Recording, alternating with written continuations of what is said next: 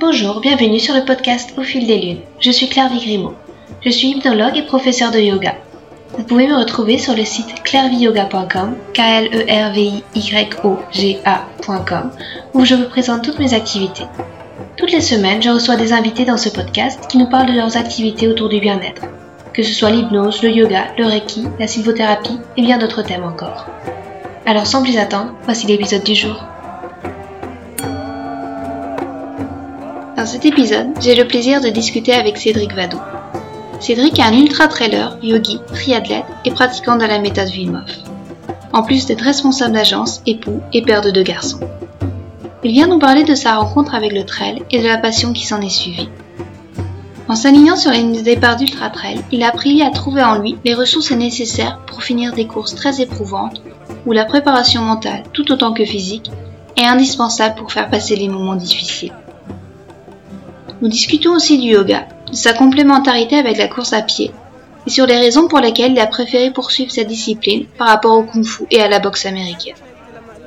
Récupération, asana, pranayama, toutes les composantes du yoga lui servent pour se muscler et récupérer physiquement et mentalement. Cédric nous explique aussi sa façon d'implémenter la méthode Vimov et ce qu'elle lui a apporté. D'une très grande curiosité et ouverture d'esprit, il vient puiser dans toutes ces disciplines ce qui lui plaît, pour apprendre à surpasser la douleur et réaliser de formidables exploits sportifs. Entre Oponopono et course à pied, Cédric nous invite à parcourir avec lui les sentiers qui mènent à la fois au sommet des montagnes et vers les profondeurs de notre intimité. Un épisode qui couvre tout un panorama de disciplines à explorer pour se sentir bien dans ses baskets. Bonsoir Cédric, je suis enchantée de te recevoir. Je t'ai connu euh, via le groupe Facebook euh, de la méthode Vim France parce que tu es assez actif dessus, puis tu, fais de beaux partages. Alors, euh, tu es pratiquant de cette méthode, tu es aussi ultra trailer, tu es yogi. Est-ce que tu pourrais te présenter un petit peu en quelques mots Bonsoir Claire Oui, donc je m'appelle Cédric, j'ai 47 ans, je suis marié, en couple depuis maintenant un peu plus de 29 ans. J'ai deux fils, un garçon qui s'appelle Tao qui a 17 ans et un second qui s'appelle Oscar qui a 14 ans. Euh, d'un point de vue professionnel, en fait, j'ai une vie euh, active dans l'industrie. Je suis responsable d'agence pour une société française qui fabrique des chaudières. J'ai comme passion euh, la magie à mes heures perdues, mais surtout, je suis sportif, donc triathlète et ultra-trailer. C'est une passion en fait qui a démarré en 2015 euh, auparavant, je faisais du sport, j'aurais tendance à dire un petit peu comme tout le monde, mais depuis 2015, je me suis lancé vraiment dans l'ultra trail avec un investissement fort et important pour pouvoir réussir dans, dans cette discipline. D'accord. Il y a eu un déclic particulier en 2015 qui s'est passé? Euh, oui, en fait, c'était un précédent job qui était ultra prenant, ultra stressant. Euh, le, cap aussi, euh, je pense, euh, où tu dépasses ta quarantaine en train de te dire, je vais peut-être trouver un autre sens à ma vie. Euh, et donc, ça passe par un, ensemble de changements, notamment un changement de boulot, qui permet aussi de, dégager un peu de temps libre. quelques rencontres fortuites, mais tout axé autour du trail, où en fait, je découvre cet univers. Jusqu'alors, en fait, je pratiquais la course à pied mais plutôt comme un sport complémentaire. C'est-à-dire que j'ai fait euh, quelques dizaines d'années de sport de combat. Donc le, la course à pied était uniquement un moyen d'entretenir le cardio. Et là, en fait, j'ai découvert le trail et je, c'est devenu mon sport, en fait. Parallèlement, j'ai découvert le, le, yoga également. Euh, et j'ai, j'ai basculé, en fait, des arts martiaux vers le yoga à la même période. D'accord. Est-ce que tu pourrais présenter peut-être un petit peu le trail pour euh, ceux qui ne connaissent pas alors en fait, le, le monde du trail, euh, c'est en fait la course nature, donc c'est hors, euh, hors bitume, hors macadam. Euh, par essence, c'est beaucoup plus la course qui va se passer en montagne. Euh, en fait, on, on, va dire qu'on fait du trail dès qu'en fait on est en milieu naturel. Je dis ça notamment quand on n'habite pas près de la montagne, comme c'est mon cas, parce que j'ai pas précisé, mais je vis en Normandie, donc on n'a pas beaucoup de montagnes par chez nous. Euh, donc le, trail, c'est la course nature. On va définir différents, euh, différentes distances. La course nature, on va parler euh, des distances jusqu'à une vingtaine de kilomètres. Entre 20 et 60 kilomètres, on va être dans la définition pour pouvoir parler d'un trail. Et on va parler d'ultra trail. Euh, les puristes diront à partir de 80 km. et en fait, plus on augmente dans la distance le kilométrage, plus on augmente également dans le dénivelé. Parce qu'en fait, généralement, un ultra trail va être considéré comme tel quand on a des dénivelés qui commencent à être supérieurs à 3 ou 4 000 mètres. D'accord.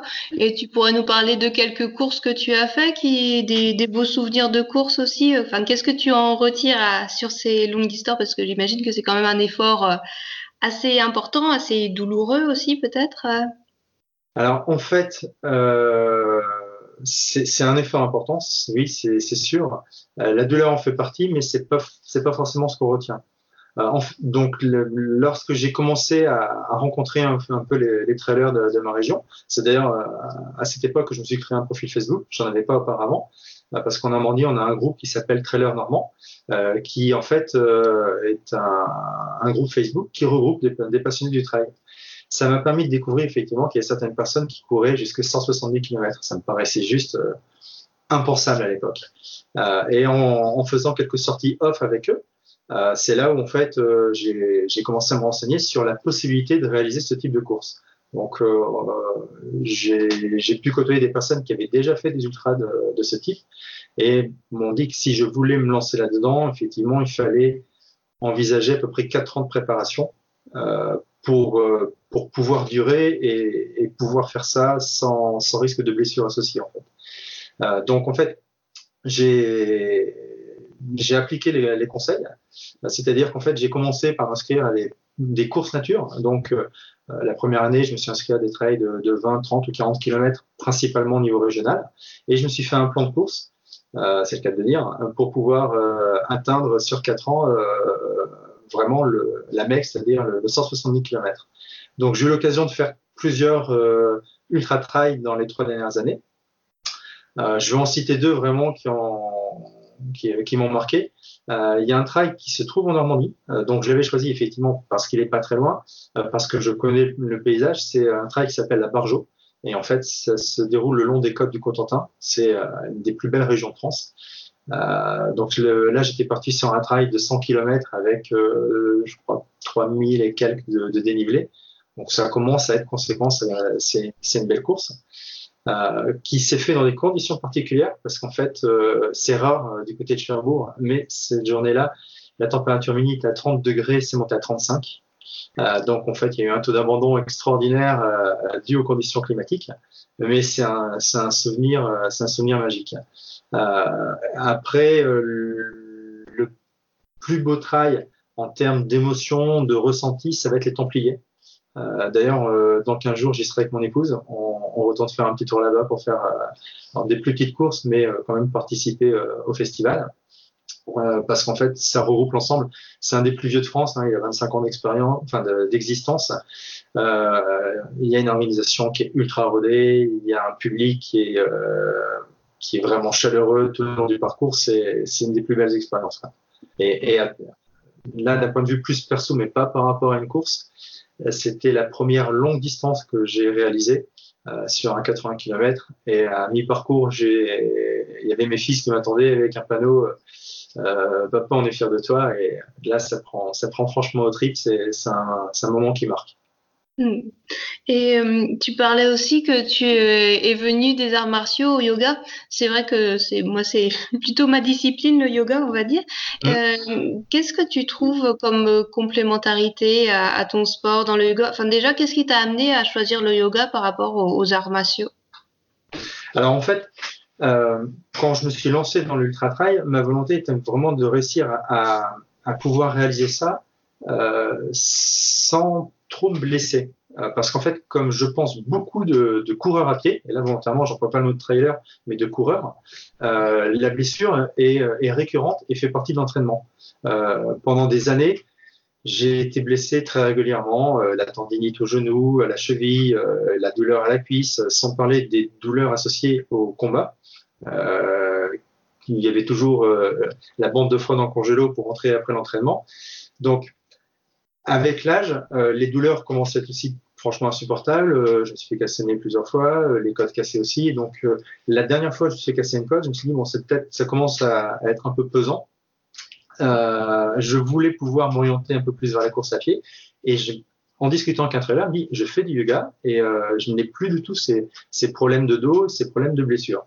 Donc J'étais curieux, je me suis euh, renseigné sur un cours de yoga pas loin de chez moi. Euh, J'ai demandé si je pouvais venir parce que c'était en plein milieu de, de saison, au mois de février. Euh, j'étais très surpris en arrivant parce que j'étais le seul, euh, le seul homme euh, de la salle. C'est parce que c'est un sport qui, alors j'emploie le mot de sport, plutôt dire pratique, qui malheureusement, je pense, est très féminine aujourd'hui et les hommes n'osent pas, n'osent pas pratiquer alors qu'en fait c'est vraiment euh, c'est juste extraordinaire. C'est-à-dire qu'en fait la première année j'ai essayé de concilier, de continuer la pratique euh, du kung-fu, euh, la pratique du yoga plus des autres entraînements. il a fallu faire un choix par rapport au temps qui n'est pas extensible. Hein, les journées malheureusement ne font que 24 heures et j'ai décidé en fait de, de m'orienter sur le, sur le yoga. il y a cinq ans, ça me paraissait juste impossible parce qu'en fait, je trouvais mon épanouissement et je pensais qu'on pouvait s'épanouir euh, en mettant des gants, en ayant une activité euh, physique intense, voire brutale, qui permettait d'évacuer aussi, je pense, un stress, euh, un stress présent. et en fait, c'est l'inverse, c'est dans le calme, la respiration, la méditation que j'ai trouvé une meilleure façon d'évacuer ce stress et de gagner en sérénité et en plénitude en fait. Et cerise sur le gâteau, c'est que en plus la pratique des asanas permet de gagner de la souplesse et permet également euh, de trouver un bénéfice sur la pratique, euh, sur la pratique de la course à pied. D'accord, parce que c'est vrai, on en discutait un petit peu par euh, email. Moi, le, public que j'ai, c'est quasiment que des femmes, même en entreprise. Mmh. Pourtant, mes collègues sont majoritairement masculins. C'est assez compliqué et l'excuse entre guillemets qu'ils me disent, c'est bah, je suis pas assez souple pour venir faire un cours. Qu'est-ce que tu aurais à répondre à ça? Si on euh, en fait, c'est réducteur de penser effectivement que la, posture euh, représente le yoga. Et je pense que dans, le collectif euh, imaginaire européen, on, associe vraiment le yoga à une position et, surtout quand on voit les images qu'on trouve sur les réseaux sociaux, effectivement, d'une très très grande souplesse. On n'a pas besoin de ça. Le yoga, d'ailleurs, le premier cours auquel je me suis inscrit, la moyenne d'âge était plutôt de 60 ans euh, type féminin, et donc il y avait des personnes qui n'étaient plus du tout souples. Euh, j'étais avec mes 20 ans de kung fu, j'étais plus souple que la moitié de, des personnes dans la salle. Quoi. Donc ça, c'est vraiment pas, c'est pas nécessaire d'être souple. Euh, par contre, la pratique régulière va permettre de gagner quelques degrés euh, dans la souplesse, c'est évident. Euh, et après, euh, chaque posture peut être réalisée bah, de différentes manières. De, quelqu'un qui va être très très souple ou de trouver une position adaptée, parce qu'en fait, à chaque fois, on peut trouver une ou des positions adaptées ou intermédiaires qui permettent euh, ben, de, de, travailler euh, son souffle, de travailler sa méditation, euh, tout en pratiquant une, posture, une posture physique. Donc, euh, c'est vraiment adapté à tous, euh, et je dirais même, je le recommande quand on a une, une activité sportive par ailleurs. En tout cas, c'est mon point de vue. D'accord, je te remercie euh, beaucoup euh, de, ces paroles en tout cas. C'est, tu es un très bon ambassadeur du yoga comme ça. Et euh, est-ce que tu retrouves aussi des bénéfices du yoga par rapport à la respiration ou au calme? Tu arrives à, récupérer certaines techniques lorsque tu cours par exemple, lorsque bah, ça devient difficile, lorsque tu as du mal à respirer ou...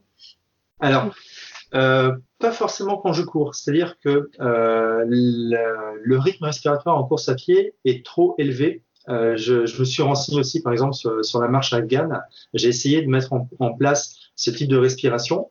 Euh, on peut le faire lorsqu'on marche, mais dès qu'on va euh, passer au stade de course à pied, c'est vraiment plus difficile à mettre en œuvre. Par contre, en triathlon, euh, sur le vélo, euh, c'est royal. J'ai fait mon premier Ironman au mois de juin. Euh, donc, j'ai entre parenthèses, j'ai commencé le vélo euh, il y a un an, donc c'est vraiment euh, tout nouveau pour moi. Et en fait, la position plusieurs heures sur un vélo de course est franchement inconfortable, et notamment au niveau du périnée. on va avoir des, des, douleurs au périnée, on va avoir des douleurs au niveau de la nuque. Et ce que j'ai mis en place, c'est-à-dire que quand je commence à me sentir entre guillemets un peu inconfortable sur le vélo, c'est de me réciter un mantra et de caler ma respiration. Donc là, j'ai appliqué une respiration très très calme, euh, on va dire qui peut s'inspirer du yoga, qui peut s'inspirer de la cohérence cardiaque, où en fait, euh, tout le long de l'inspi. Donc en gros, j'avais l'équivalent d'une inspiration sur un peu plus de 3 secondes où je me répétais, je détends mon corps. Une expiration longue d'un peu plus de 3 secondes, mon corps est détendu. Et euh, de se le réciter comme un mantra jusqu'à ce qu'effectivement on se sente complètement détendu sur le vélo et qu'on puisse continuer à, avaler les kilomètres pendant des heures sans crispation, sans douleur euh, et dans un état, euh, je vais pas dire de flow parce que je ne sais pas si j'étais réellement dans le flow, mais dans un état de détente euh, où on n'a plus, on n'a plus la contrainte de la douleur physique. Donc ça, ça j'ai réussi à l'appliquer sur le vélo. En course à pied, je vais plutôt m'inspirer de la méthode Wim Hof. alors, ces propos n'engagent que moi parce qu'effectivement sur les forums et je parle du forum officiel, euh, on ne peut pas directement appliquer la méthode Wim Hof à la course à pied et on le déconseille très fortement. Simplement, j'ai mis en place une technique de respiration qui peut s'apparenter à ça. Euh, donc moi, je la qualifie de, technique euh, Wim Hof parce qu'en fait, c'est une technique qui va être basée sur l'inspiration. On avait échangé euh, par mail à ce sujet où justement les pranayamas vont plutôt être axés sur l'expiration. Euh, lors des cours de yoga, on entend souvent justement qu'il faut penser à bien vider les poumons euh, et se concentrer sur cette phase. La méthode du c'est tout l'inverse en fait. On, sous-estime euh, l'expiration, mais par contre, on, se focalise sur l'inspiration. Et en course à pied, notamment en montagne, ça va présenter un, double intérêt, c'est d'apporter suffisamment d'oxygène à son corps, d'avoir un excès d'oxygène donc de, lutter aussi contre le mal de l'altitude, de lutter contre la sensation de manque d'air lorsqu'on est à des, des, altitudes supérieures à 2000 mètres. Et ça permet également en fait d'alcanaliser un peu le corps. Alors que lorsqu'on est sur des longues périodes des exercices physiques de très très long terme, on va avoir tendance à acidifier le corps. Donc moi j'y retrouve, euh, j'y retrouve un, vraiment quelque chose de, très positif. En fait, j'ai pioché un petit peu dans, je suis très curieux en fait dans, dans toutes les, ce que j'ai pu pratiquer dans le yoga, dans la méthode Wim euh, dans la cohérence cardiaque. Enfin voilà, je je je, cherche, je teste, euh, et puis après je reprends ce qui m'intéresse et, je, le modèle pour que ça me convienne à mon activité en fait. D'accord. Et euh, la méthode Wim tu l'as découverte comment justement? Alors là, tu m'as demandé tout à l'heure mes meilleurs souvenirs en ultra-trail, c'était un des moins bons, où en fait euh, c'était euh, mon premier vrai trail euh, en montagne, où bah, en fait en pleine nuit, j'étais gelé. J'avais sur moi tout l'équipe. En fait, lorsqu'on fait un ultra-trail, on a un sac avec un équipement obligatoire minimal qui comporte notamment une tenue chaude, des tenues imperméables, etc., etc. Et là, en fait, en pleine nuit en montagne, température en dessous de zéro, j'avais tout mis et malgré ça, ben, en fait, euh, j'ai commencé à trembler, euh, j'avais froid et c'est peut être franchement inconfortable. Euh, donc, euh, je me suis dit pour mon prochain ultra trail, je voudrais pouvoir euh, ne plus subir ça. Euh, et c'est en fait en faisant quelques recherches sur la net que je suis tombé sur cette fameuse méthode euh, Wim Hof. donc, j'ai commencé à pratiquer seul par rapport à ce que j'ai pu comprendre. Euh, je l'ai mis en application lors du trail suivant. Euh, c'était juste incroyable. C'est-à-dire qu'en fait, euh, euh, quelque chose qui s'y rapproche, en tout cas, qui porte un, nom différent, mais qui est la même chose en yoga, c'est la pratique du tumo, mm. où en fait, on est capable de générer le feu intérieur et de soit maintenir sa température corporelle, soit apporter de la chaleur là où on en a besoin dans son corps. Euh, donc euh, été stupéfait de ce que j'avais réussi à faire juste avec ma petite compréhension. J'en ai, profité pour faire un stage avec un instructeur certifié euh, Wim Hof. Euh, ça a été une révélation extraordinaire parce qu'effectivement, je me suis aperçu que j'avais compris peut-être 2% de, du potentiel de cette méthode euh, et qui encore aujourd'hui, je, je, continue à, à m'y intéresser et j'ai envie de refaire, de refaire des stages tellement je trouve que c'est puissant en fait. Voilà. D'accord. Et tu pratiques euh, respiration, exposition au froid tous les jours euh, En fait, tout, comme le yoga ou autre, je, vais vraiment adapter en fonction, de, mon planning, en fonction de ce que, je suis en train de préparer. Euh, J'essaie de pratiquer le plus souvent possible. Alors, l'exposition au froid, elle est quotidienne parce qu'en fait, euh, les douches que je prends sont forcément froides. Euh, donc j'y vais parce qu'en fait, faisant du sport quasiment tous les soirs, il y a la douche du matin et une douche du soir. Euh, mais c'est devenu, euh, bien que ça compte, enfin ça fait pleinement partie de cette méthode, euh, c'est devenu quelque chose de tout à fait naturel en fait. Il n'y a plus, il y a plus cette notion de défi. Euh, là, la, la, température commence à changer. Je continue à courir torse nu. Donc, quand je fais une sortie inférieure à 1h30, ben, je vais la faire torse nu. L'hiver dernier, j'ai j'osais pas encore parce qu'effectivement il y a le regard des gens autour de soi qui sont quand même très particuliers. Donc je cours en t-shirt. Des gens en t-shirt, ça suscite beaucoup de questions euh, par des températures négatives. Pourquoi tu fais ça? T'as pas froid, etc. Donc j'ai et puis après, euh, ce que j'ai fait aussi à la maison, c'est que j'ai installé euh, un fût euh, à l'extérieur avec de l'eau, tout simplement. Et donc, ben, en hiver, ça m'arrive de casser l'eau et de m'immerger, euh, de m'immerger à l'intérieur de ce fût. Voilà, donc ça, c'est pour la pratique du froid. Et après, il y a la pratique de la respiration.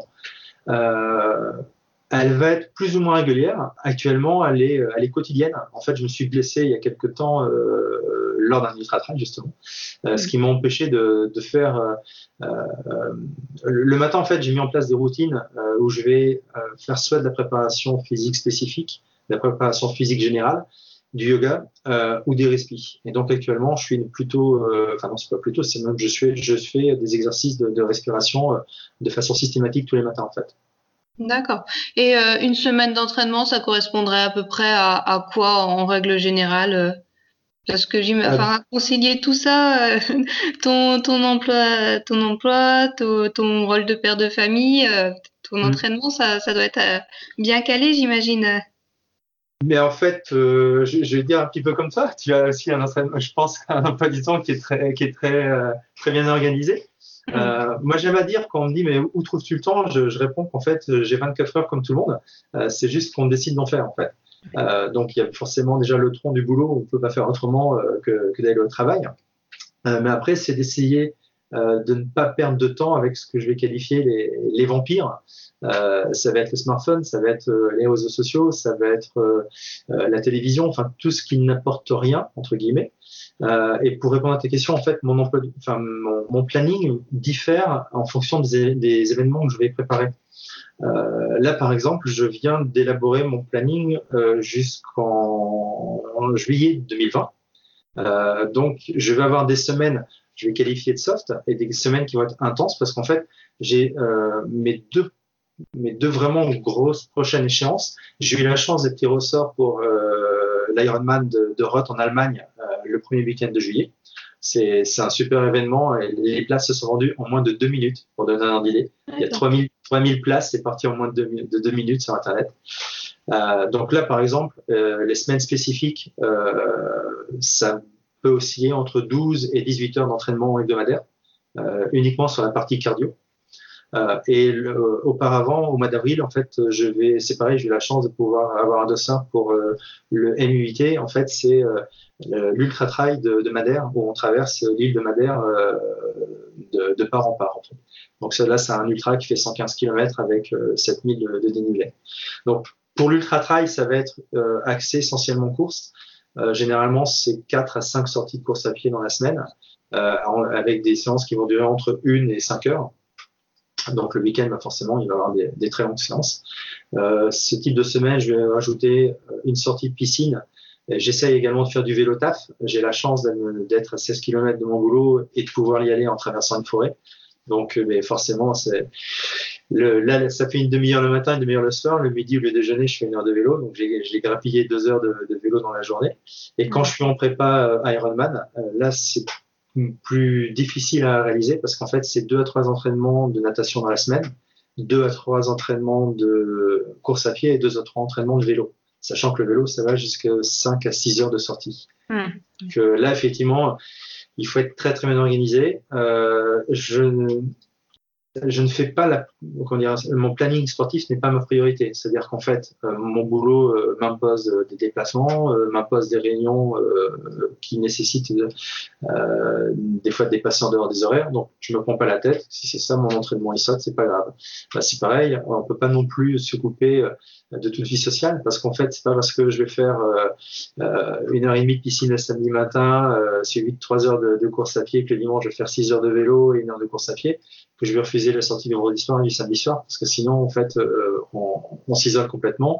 C'est déjà, euh, je pense, difficile pour la famille, parce qu'en fait, euh, il faut aussi, c'est toute une organisation familiale à mettre en œuvre pour que tout le monde arrive à trouver ses repères. On s'impose de dîner ensemble tous les soirs. donc, ça veut dire après les entraînements. Donc j'ai la chance, mes filles sont également sportives, donc elles, le lundi, je rends de la natation, mais mon fils rentre du foot. Le mardi, le second fils rend du tennis, donc je peux rentrer de la course à pied. Le mercredi, j'ai yoga.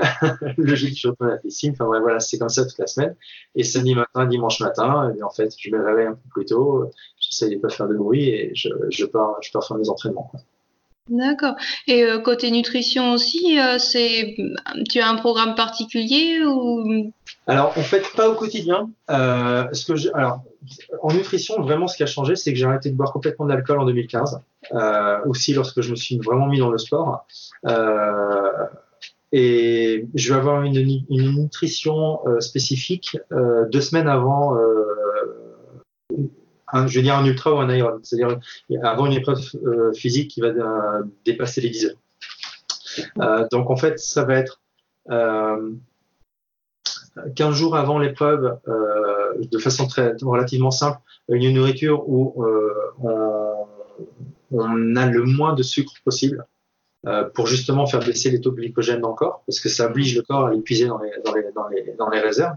Et à l'inverse, la semaine, juste avant la course, de pouvoir euh, recharger les stocks de glycogène et là, à l'inverse, de, de, de, passer sur des aliments avec des charges glucidiques fortes, euh, mais attention, euh, enfin avec des index glucidiques forts, mais avec une charge glucidique faible. Euh, J'invite les personnes à, à se renseigner là-dessus parce qu'on a trop souvent tendance à confondre l'index et la charge glycémique.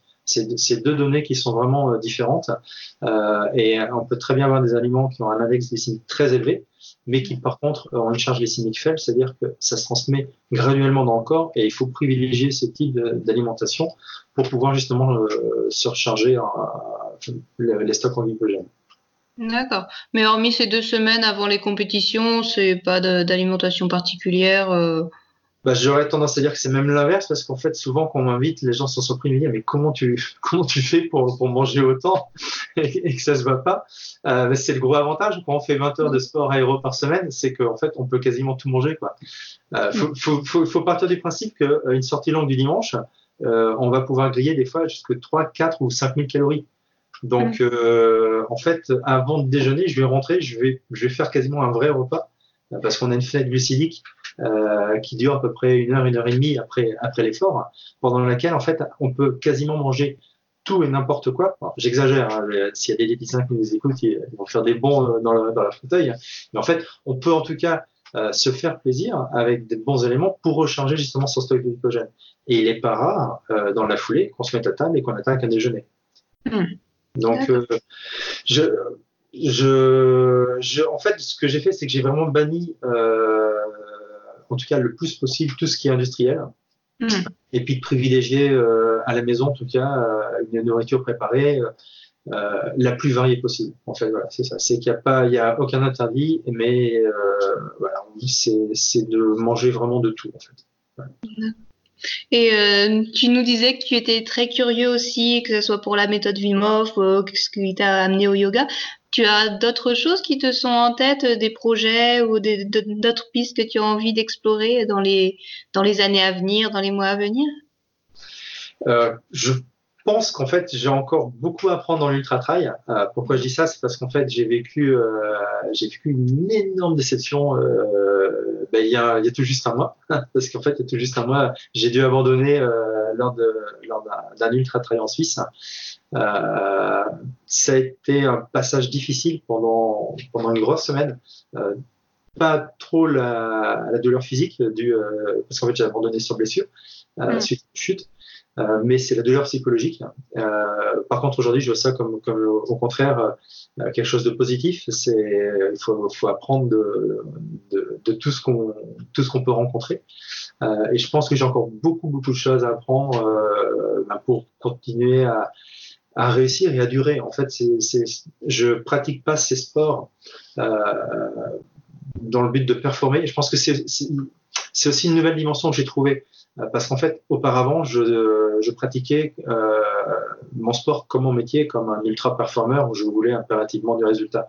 Euh, là, aujourd'hui, je veux être capable de pouvoir durer. Euh, ce qui me plaît, mon médecin en est même d'ailleurs très surpris. Il me dit Je te vois une fois par an pour le certificat médical, mais malgré les entraînements que tu enchaînes, c'est que tu n'as plus jamais aucun bobo, pas de tendinite, pas de pas de douleur musculaire, enfin rien, parce qu'en fait, je pense que les méthodes que j'ai mis autour. Je, ne suis pas cantonné à, courir. Pour moi, faire, de, faire du trail ou de l'ultra trail, c'est pas uniquement mettre une paire de baskets et partir en fait.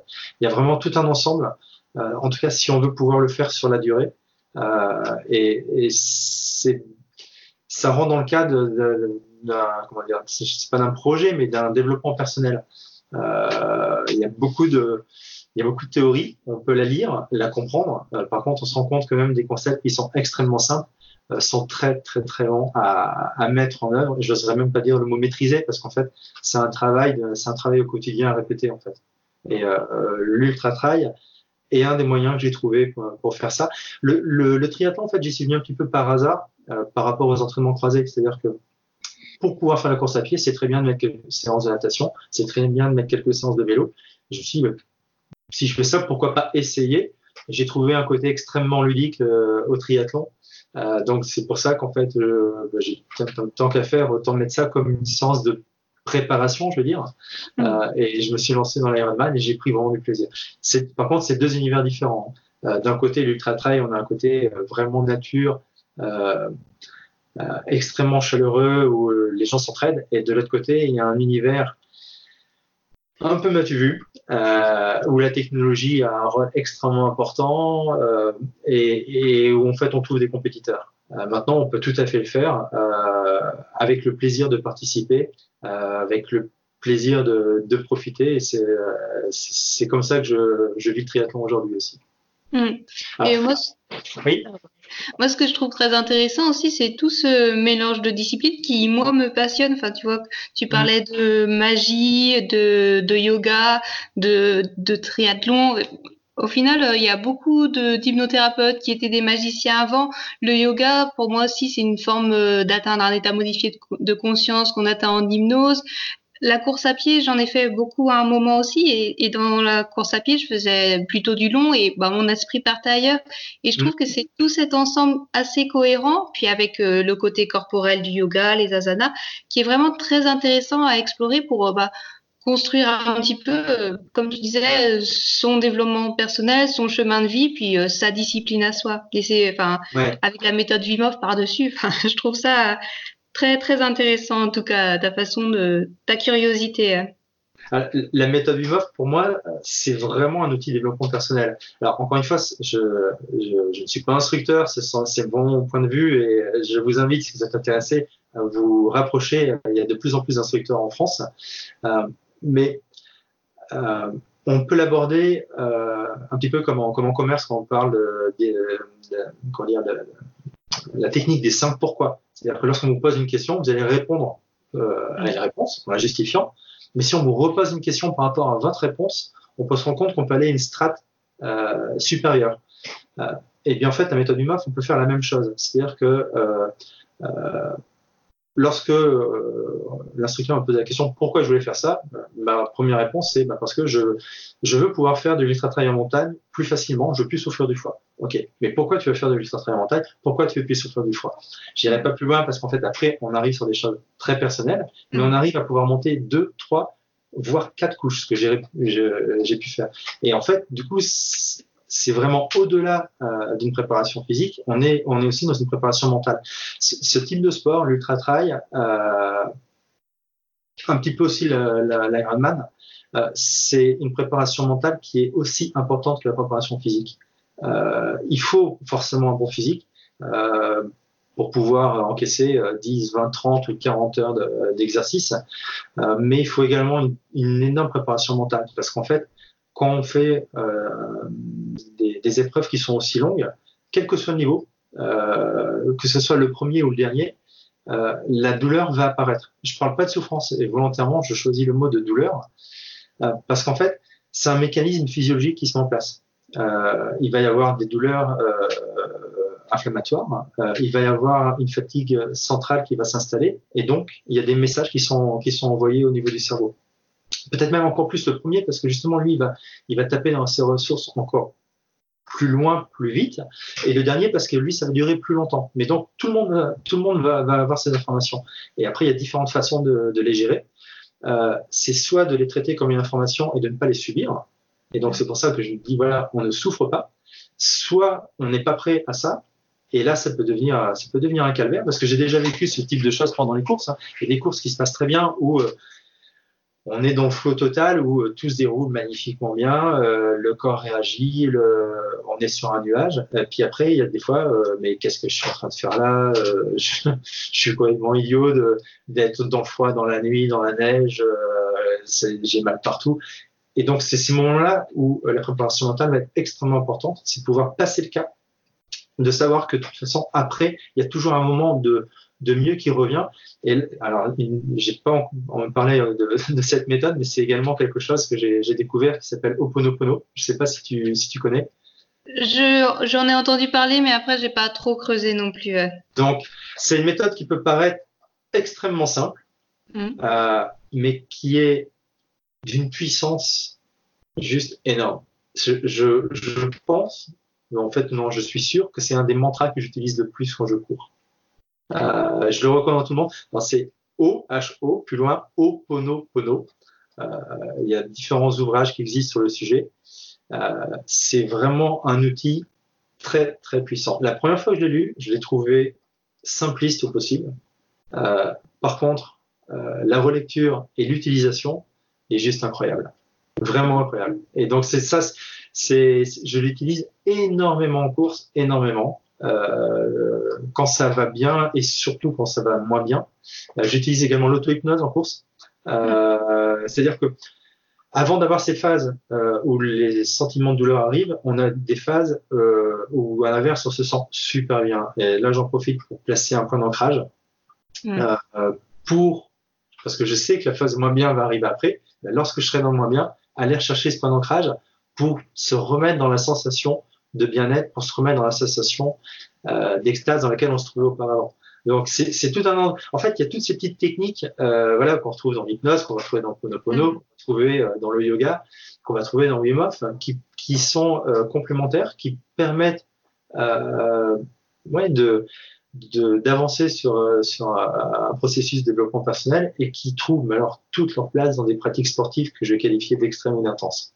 Hmm, d'accord. Ben, merci beaucoup euh, Cédric pour cet entretien et pour euh, toute ta curiosité, pour euh, cette vue d'ensemble de méthode passionnante. Hmm. Et puis, ben, je te souhaite un, très bon trail des Templiers bientôt alors, c'est ça? Oui, c'est d'ici 15 jours. Ben, un grand merci à toi Claire en tout cas. Merci pour cette discussion. Bonne soirée, au revoir à tous. Un petit annoncement pour clore ce podcast. Vous trouverez sur mon site clairviyoga.com, k l e r v i y o tous les accompagnements disponibles en hypnothérapie et yoga thérapie. Je suis à votre disposition pour vous accompagner vers un mieux-être, que ce soit en présentiel ou à distance via Skype ou Messenger. Et si vous voulez vous amuser et vivre des expériences fascinantes, faites un tour du côté des Pyrénées Atlantiques le temps d'un week-end. Une fois par mois, je vous propose des ateliers d'hypnose le vendredi soir et les matinées du yoga le samedi matin.